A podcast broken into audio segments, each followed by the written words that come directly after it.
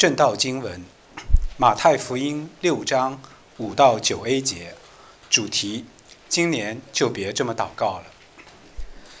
你们祷告的时候，不可像那假冒为善的人，爱站在会堂里和十字路口上祷告，故意叫人看见。我实在告诉你们，他们已经得了他们的赏赐。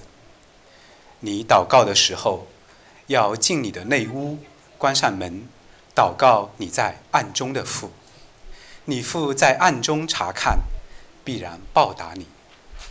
你们祷告，不可像外邦人，用许多重复话，他们以为话多了闭门垂听。你们不可效法他们，因为你们没有祈求以先，你们所需用的，你们的父早已知道了。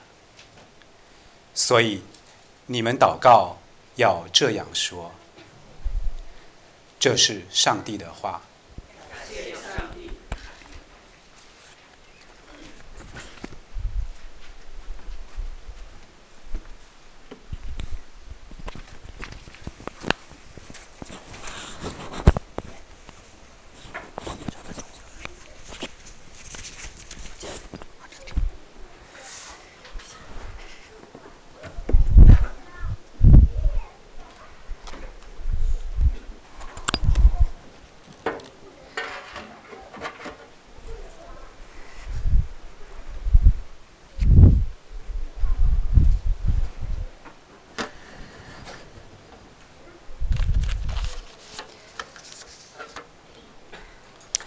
啊，好的，上一城生命教会啊，那个静安堂的弟兄姐妹，啊，来听福音的朋友，还有线上的呃弟兄姐妹、家人们啊，再次欢迎大家来到我们二零二三年的第一个主日崇拜。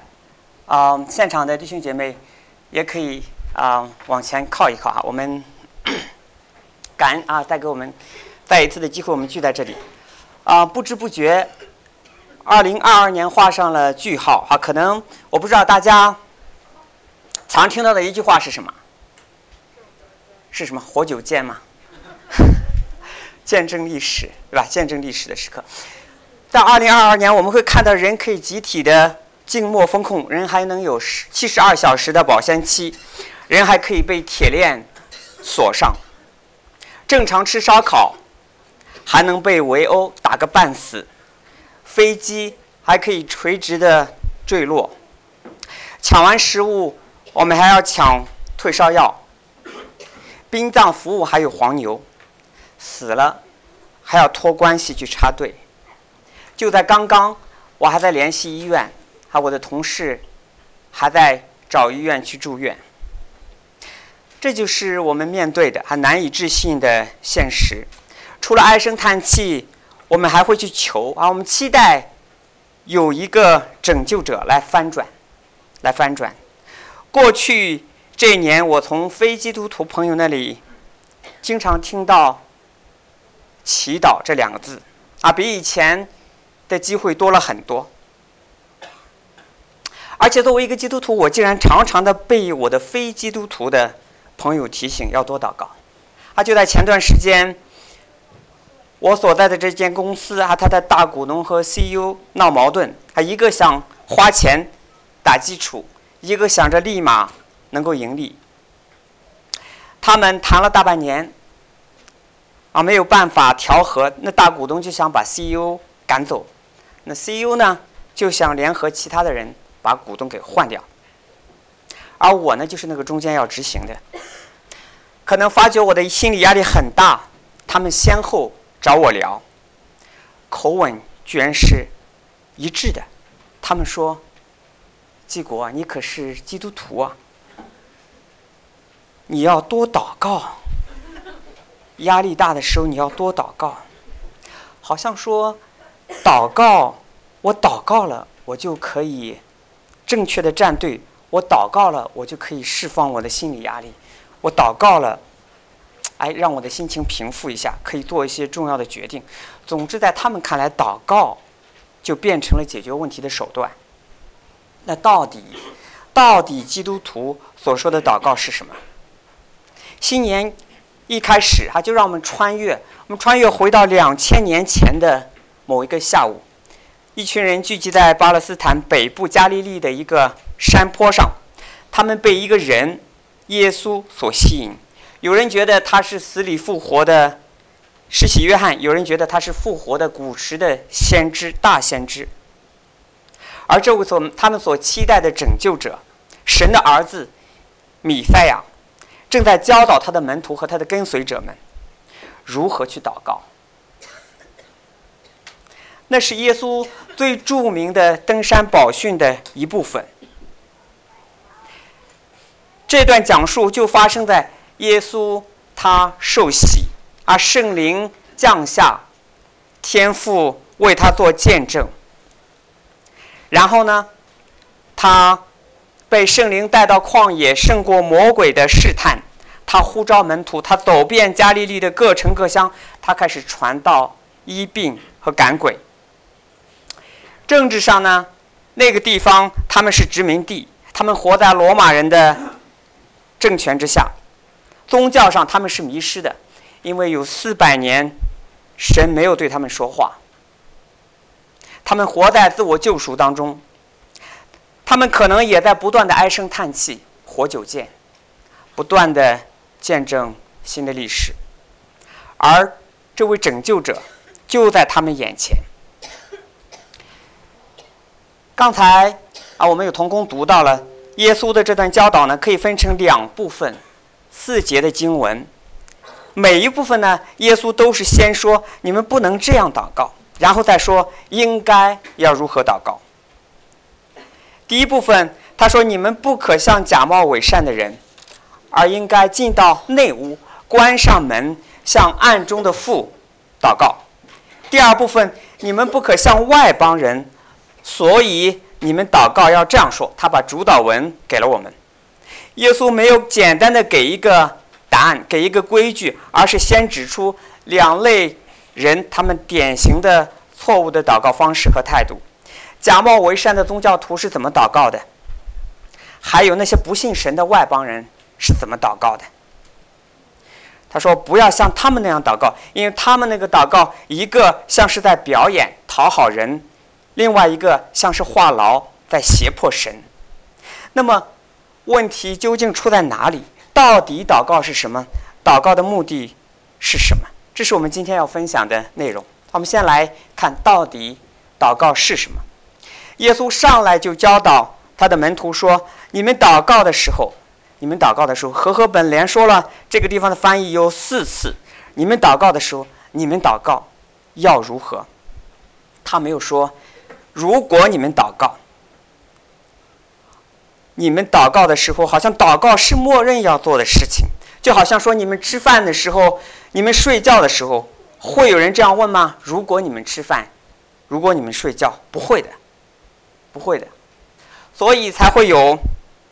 我不知道大家有没有看过布拉德皮特演的那部电影《狂怒》，编剧给的一段台词：一个长官问一个新兵，他先问：“Are you a prayer man？” 你祷告吗？你是一个祷告的人吗？然后他才问：“你得救了吗？你在哪个教会聚会？”祷告是基督徒的默认日常。我们的主持刚才在台上为我们的崇拜、为我们的奉献，新堂儿童向上帝来祷告，这是祷告。你坐在餐桌前，不管是大餐还是简餐，你为此感谢神，这也是祷告。你犯了什么罪？你为之感到羞愧？你知道你本不该这么做。然后你说：“主啊，我做了，好，我来认罪。”这也是祷告。经济环境糟糕，你失业了，没了收入来源，或者你生病很严重，你遭遇亲人离世，你到上帝面前来求，这也是祷告。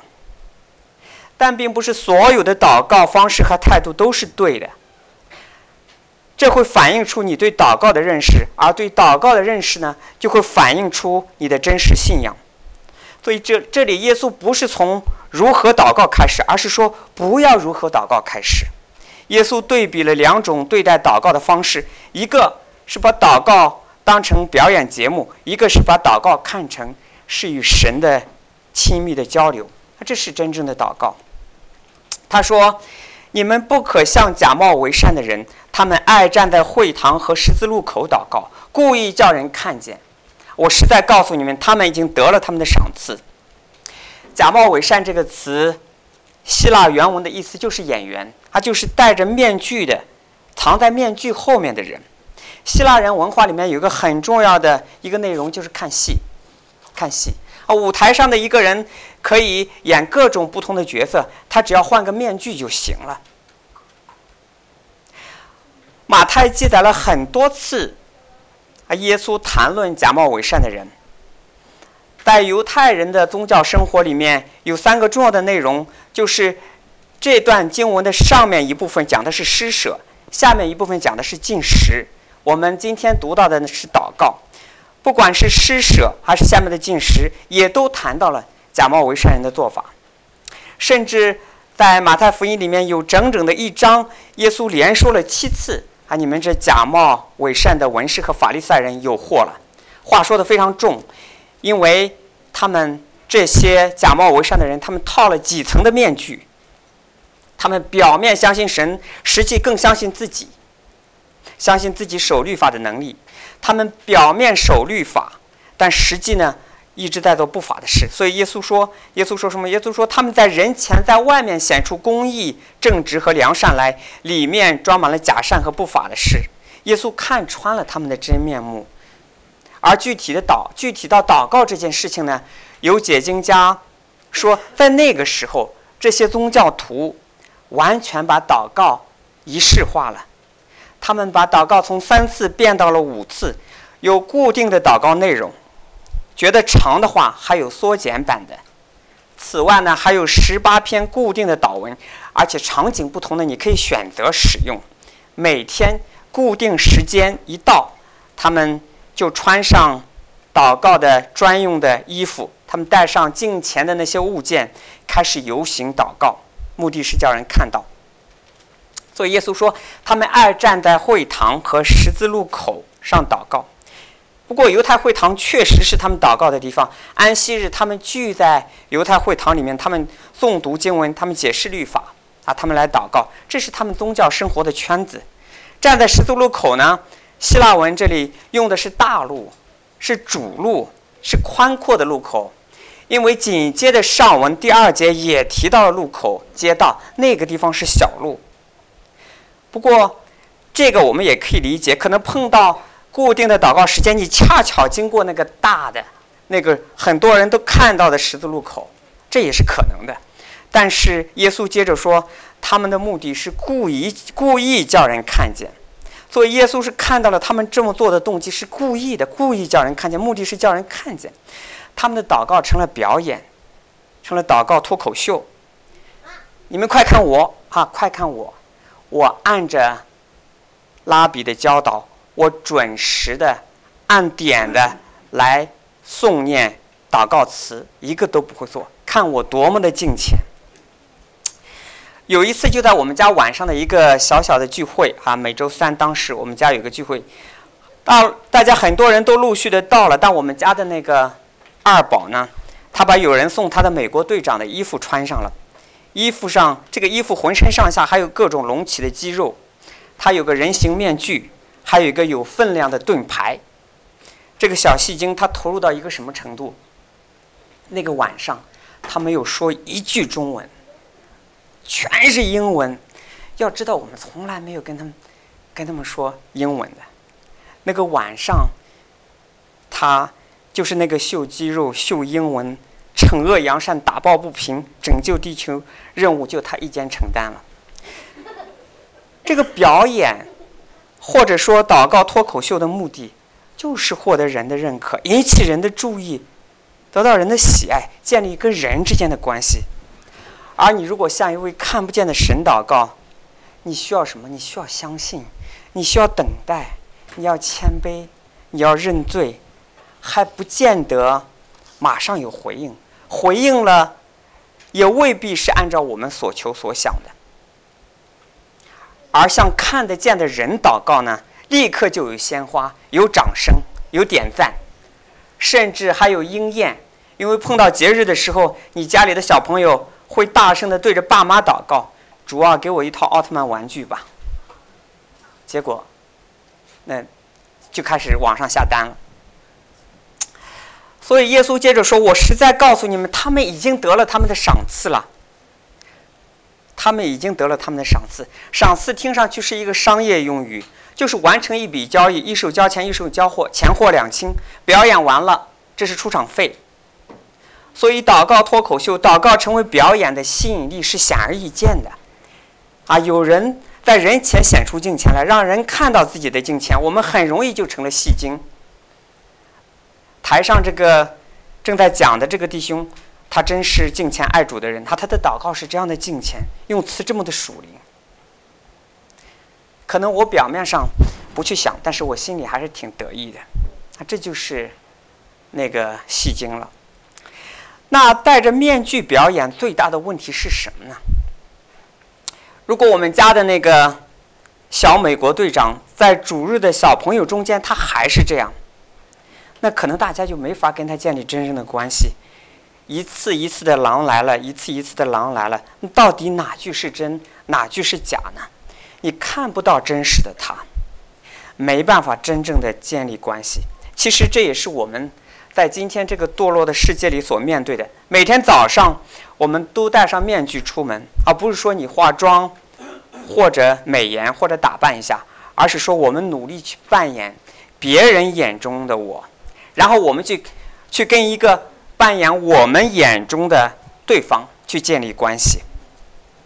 在老板面前，很多时候我们去努力去演一个有钢铁般意志的员工，在客户面前。我们去演一个公司产品形象的代言人。我在回家路上，我看到日历提醒，我才匆匆的去买束鲜花，去演一个体贴的丈夫。虚假的面具会掩盖真实的问题，真实的问题会破坏真正的关系，而与此相对。的祷告是怎么样的呢？耶稣对门徒说：“你们祷告的时候不要这样，你们要进入一个真实的和神之间的关系，这是真正的祷告。”在第六节说：“要进你的内屋，关上门，祷告你在暗中的父，你父在暗中查看的时候，必然报答你。”在耶稣时代的巴勒斯坦地区，家里的内屋可能就是唯一的卧室。或者储藏间，这里面放着值钱的一些家当，这是最私密的地方，你不想让人进来的，你担心他会拿走你的东西，或者暴露你的家底，这是最最私密的地方。当你关上门的时候，这就意味着不能再更加私密了，就是在啊，就是在这里祷告你在暗中的父。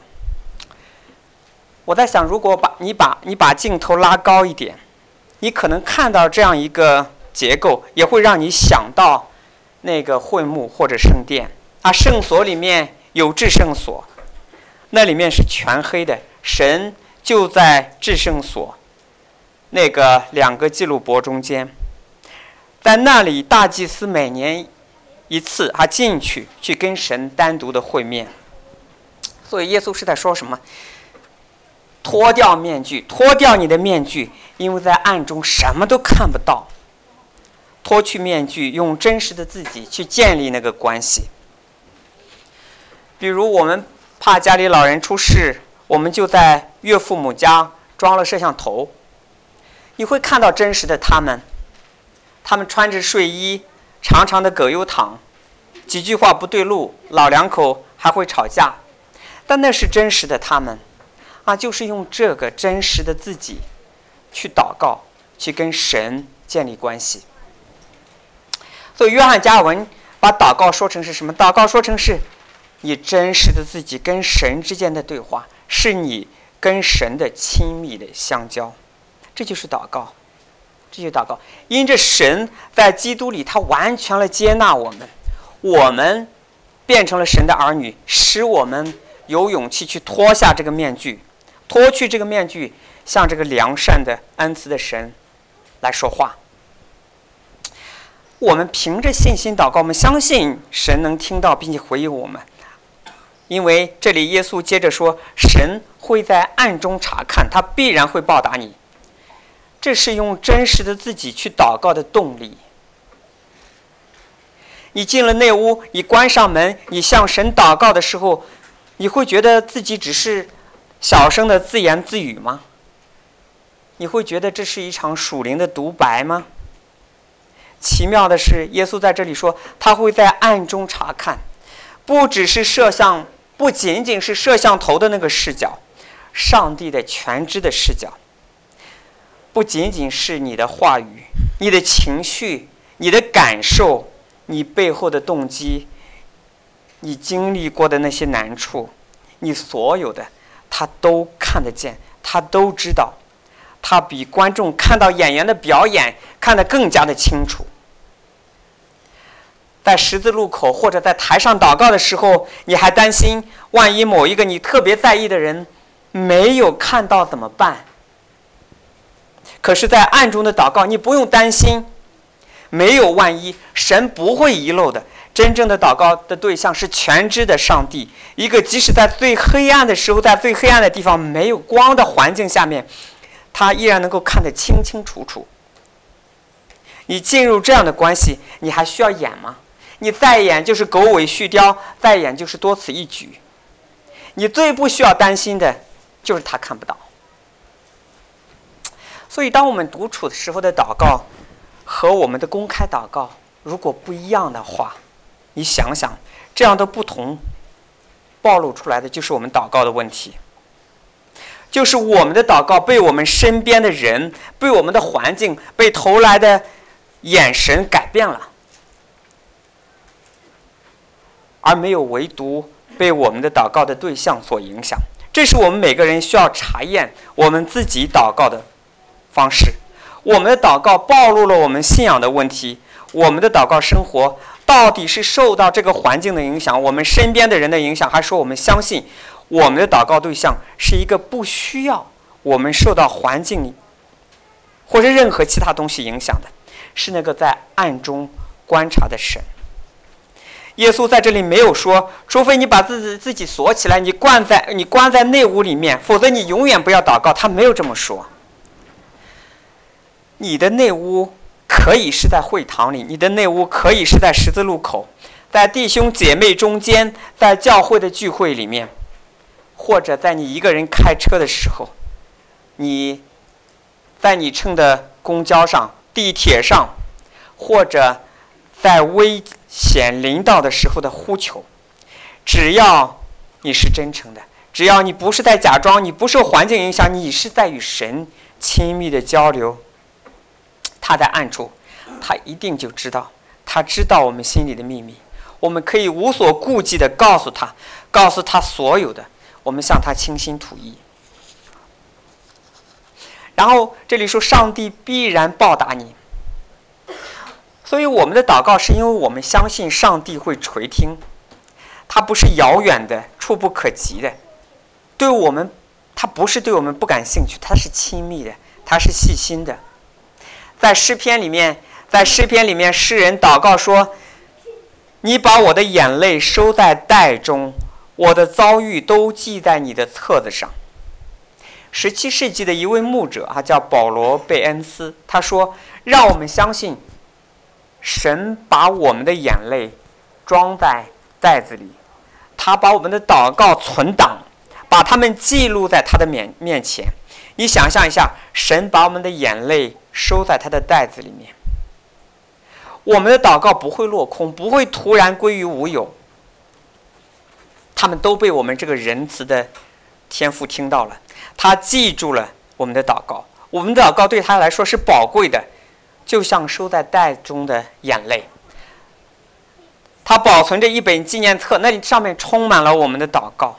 我们可以肯定，上帝会听到的，会听到。如果我们看这里的上下文的话，对这里的报答，我们也可以有所期待。在耶稣开始他这篇最著名的登山宝训的讲论的时候，他开始就讲到了天国八福。他说：“使人和睦的人有福了，因为他们要，因为他们必称为神的儿子。他清心的人有福了，因为他们必得见神。哀痛的人有福了，因为他们必得安慰。”他提到了这些蒙福，他提到了这些祝福、赏赐、承受地土、安慰、连续神儿子的名分。所以祷告。他祷告不是我老板们他口里面所说的那些心理安慰的技巧，也不是我们自说自话的心理独白。祷告是是对上帝说话，是对这位创造主，他坐在宝座上，他会听到，他会报答的。所以耶稣在这里给出我们一个原则，他在让我们自己查看我们的内心，说到底什么是祷告？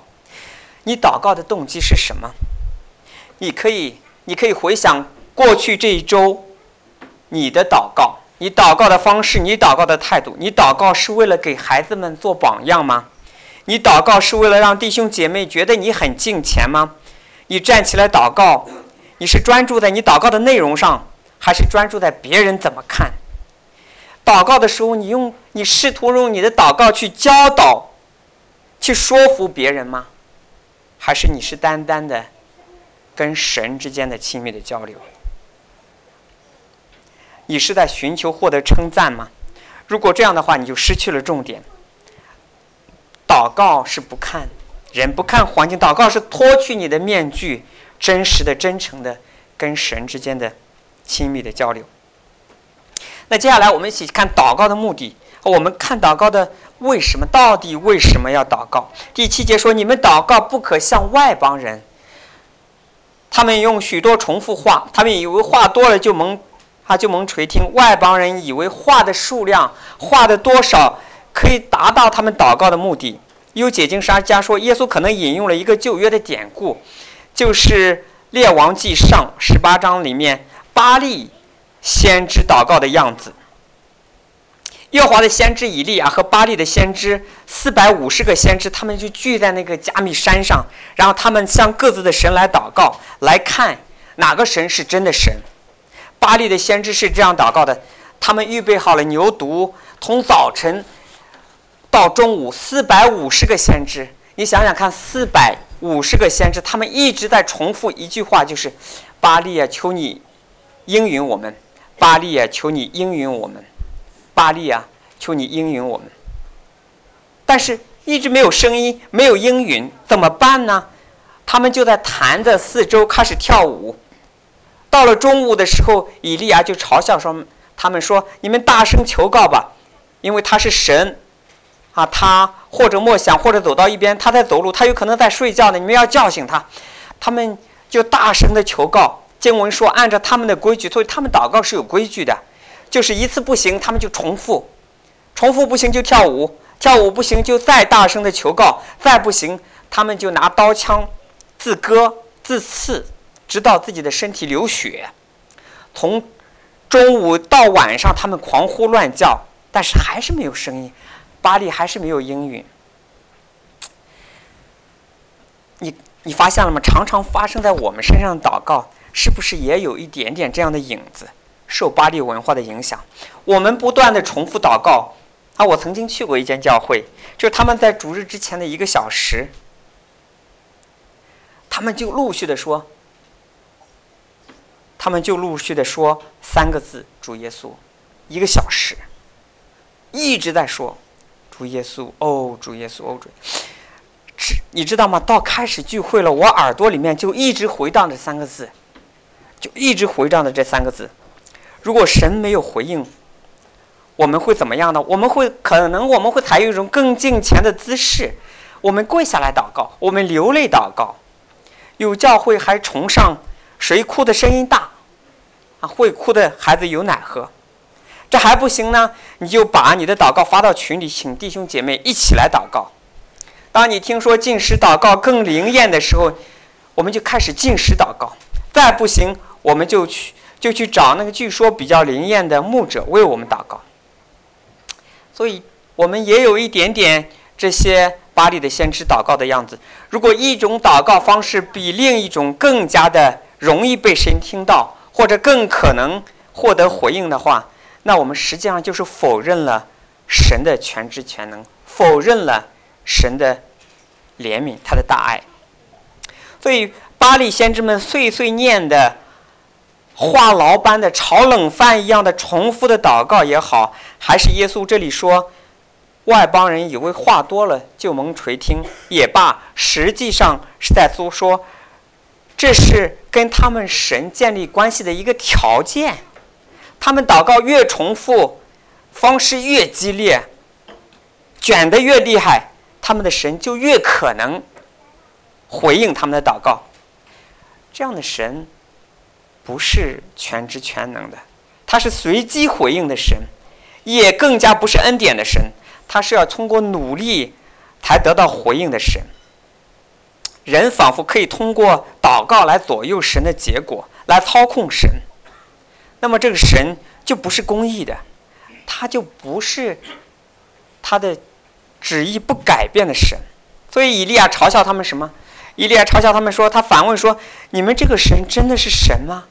他或者默想，或者走到一边，或者走路，或者睡觉。你们应该叫醒他，因为他们看到，可能你这个神是需要吃喝拉撒的，他可能会错过你的祷告。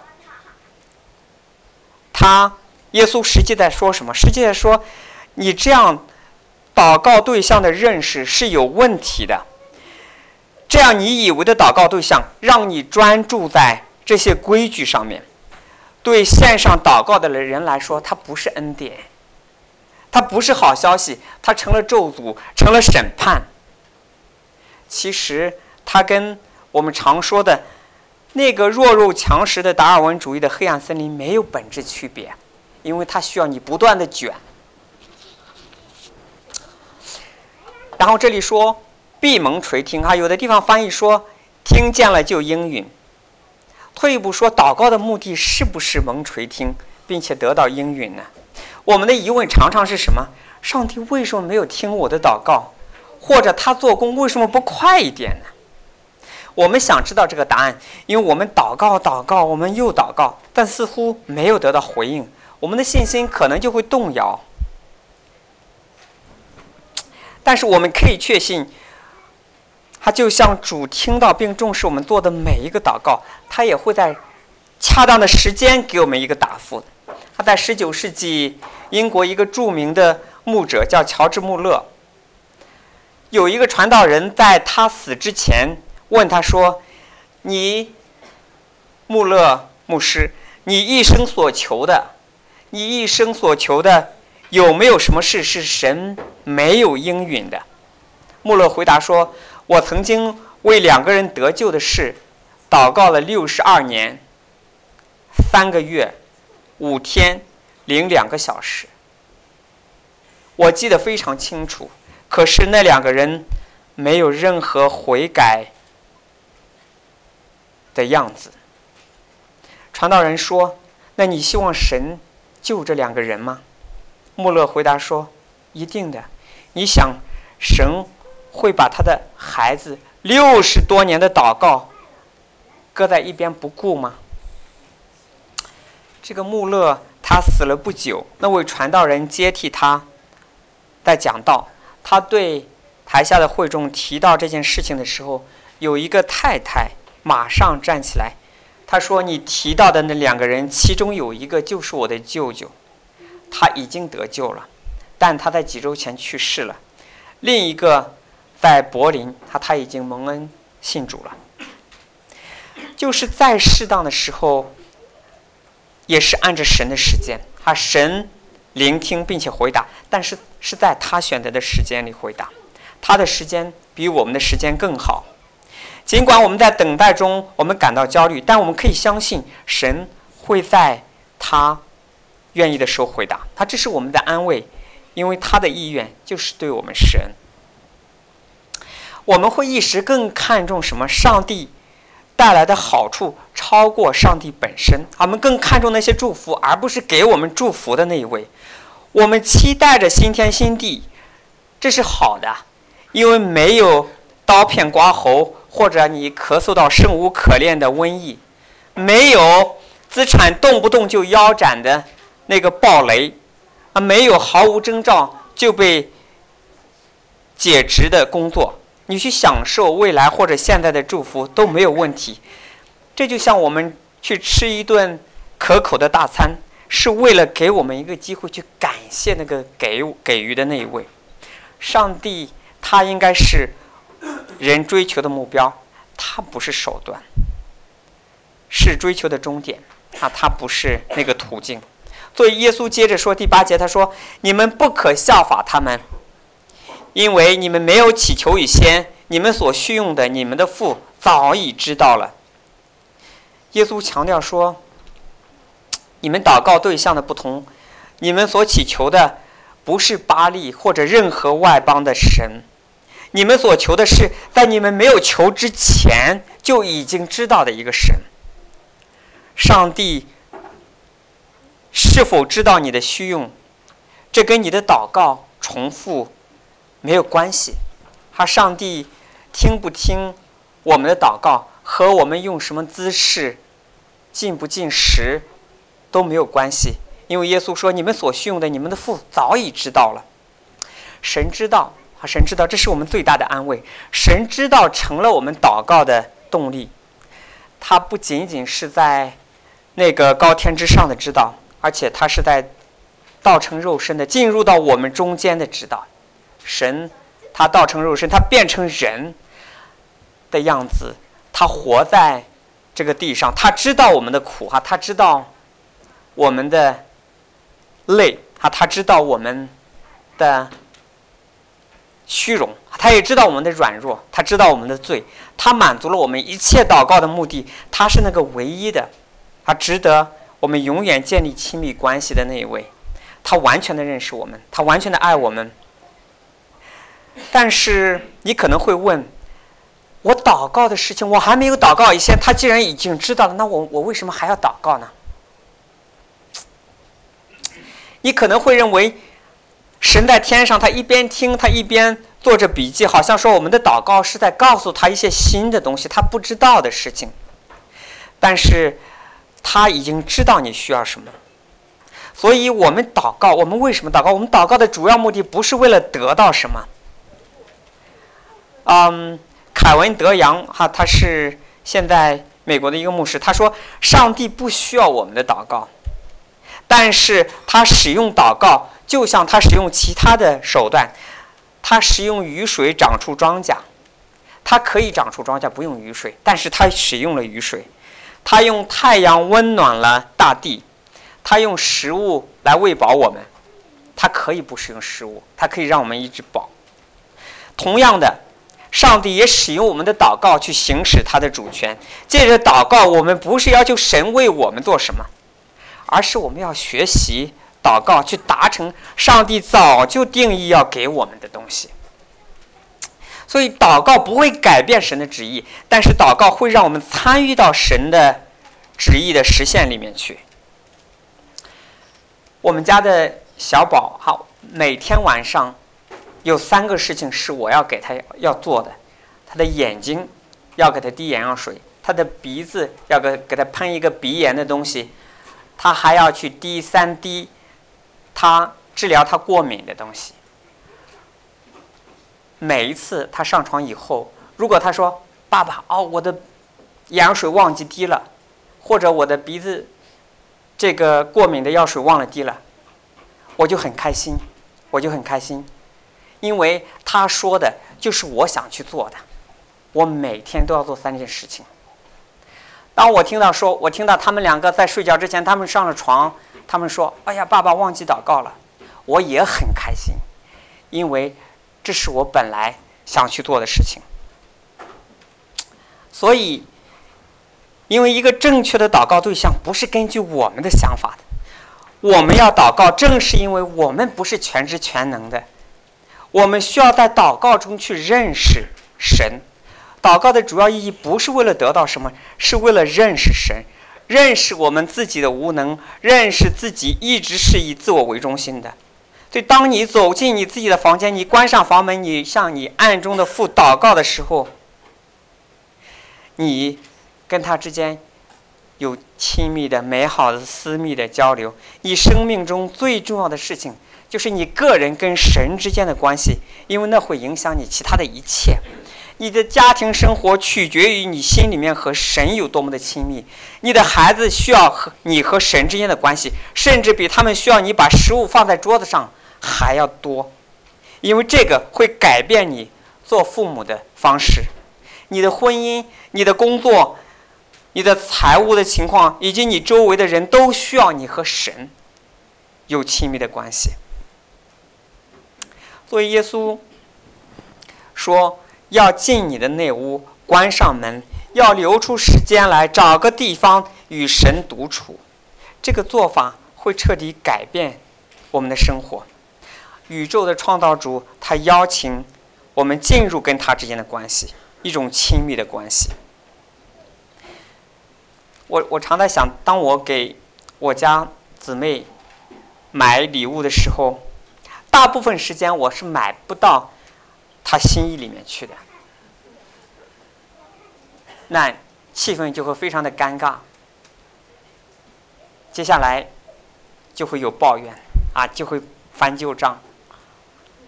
但是偶然一次，如果买到他喜欢的东西，哦，那个心里那个美，他那个心里那个美，哎，我就宽慰的叹一声气。所以你知道吗？当你越祷告越认识神的旨意的时候，你的祷告，神会多么的喜悦。所以，所以耶稣借着对他们说：“哈，你们的祷，你们祷告的时候要这么说。”这时候，耶稣就把主导文给了门徒。他用主导文来校准我们对上帝正确的认识，以及我们自己对自己正确的认识。他帮助我们更好的去认识这个神，认识我们所祷告的对象，更好的认识自己，更好的建立关系。所以用主导文，他把我们和带入和他的关系里面。所以主导文就邀请我们走出自我中心，就像孩子。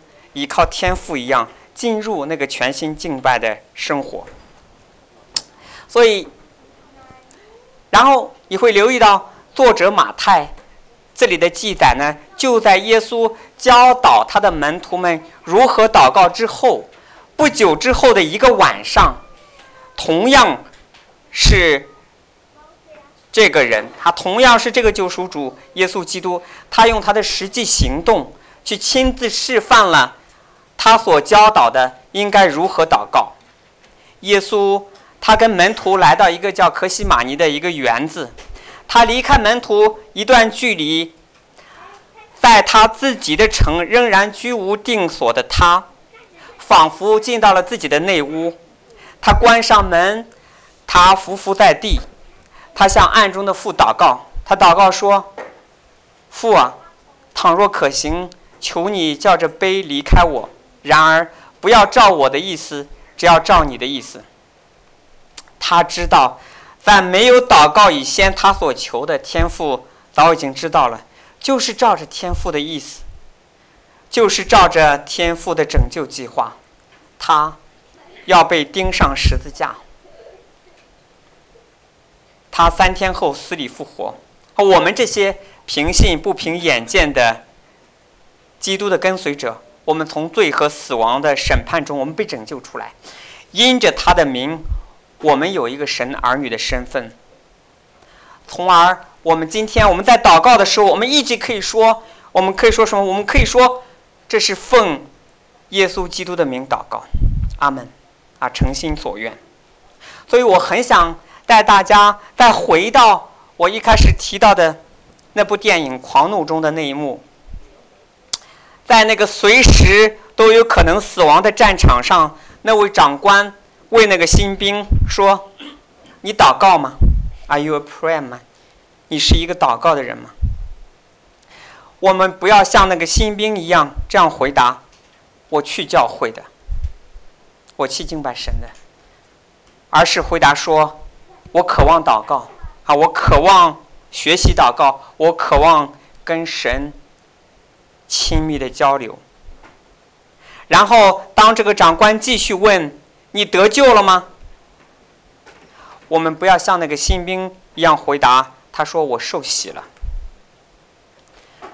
我们回答说：“我们得救了，我们得救了，我们相信耶稣死里复活的拯救，而且我们常常奉那个拯救我的耶稣基督的名来祷告。”所以，就让我们，他就让我们借着接下来这几周，啊，这几周关于主导文的分享，我们去操练一个合神心意的祷告。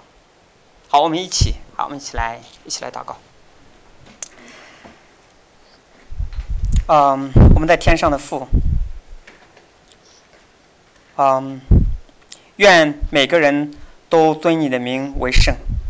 主啊，愿你的国降临。直接来改变我们自己的那个心中的那个小国度。主啊，愿你的旨意行在地上，就像行在天上啊！改变我们原本的自己的小小的旨意。主要帮助我们看到，你已经用日用的饮食来喂饱我们，你免了我们的罪债，就像你在十字架上说成了啊！这群人。已经不欠任何债了啊！你帮助我们，保护我们啊，不受试探。愿你的国度、权柄、荣耀临到我们，与我们同在。奉耶稣基督的名祷告，阿门。